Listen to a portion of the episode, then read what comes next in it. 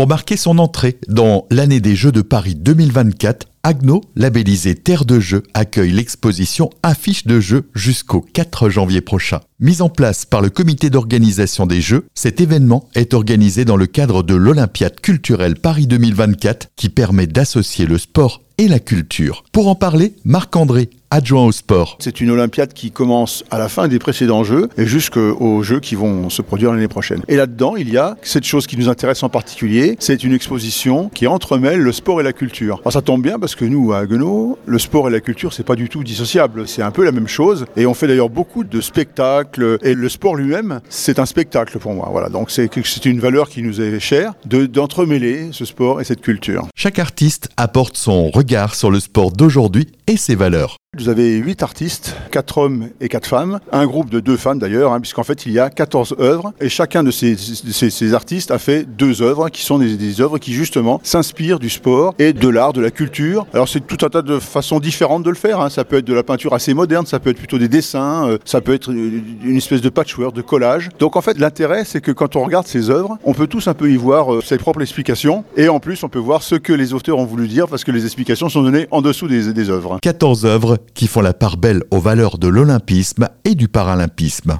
Là aussi, c'est totalement indissociable aujourd'hui. Hein. Olympisme et paralympisme, on le voit bien dans les efforts qu'on fait en ville avec nos clubs. On essaye de promouvoir le paralympisme autant que l'olympisme, même si c'est pas simple parce que dans une ville comme la nôtre, euh, on n'a pas toujours, on peut pas monter une équipe de basket chaud fauteuil euh, puisqu'on n'a pas assez de joueurs. Mais on essaye quand même de faire ça. Ensuite, c'est compliqué parce qu'il faut former les gens. C'est loin d'être simple. Donc le paralympisme, c'était également quelque chose indissociable avec l'olympisme, avec le mouvement des Jeux. Unique rendez-vous de cette exposition en Alsace, la ville de Haguenau a souhaité la rendre itinérante. Nous avons la chance d'être parmi les villes pas très nombreuses qui ont été choisies pour cette exposition, puisque vous en avez une douzaine en, 2023, un peu plus en 2024. Et nous sommes ici à la jointure des deux années. Et nous avons voulu en effet faire un petit peu ce côté que nous espérons être original, d'une exposition qui ne soit pas dans un lieu pendant un mois, mais bien dans plusieurs lieux. L'exposition débute son parcours en ville du 11 au 17 décembre au marché de Noël en centre-ville du 18 au 22 décembre au Collège Kléber et du 26 au 30 décembre à la Maison des Sports à l'occasion du tournoi futsal du FRH.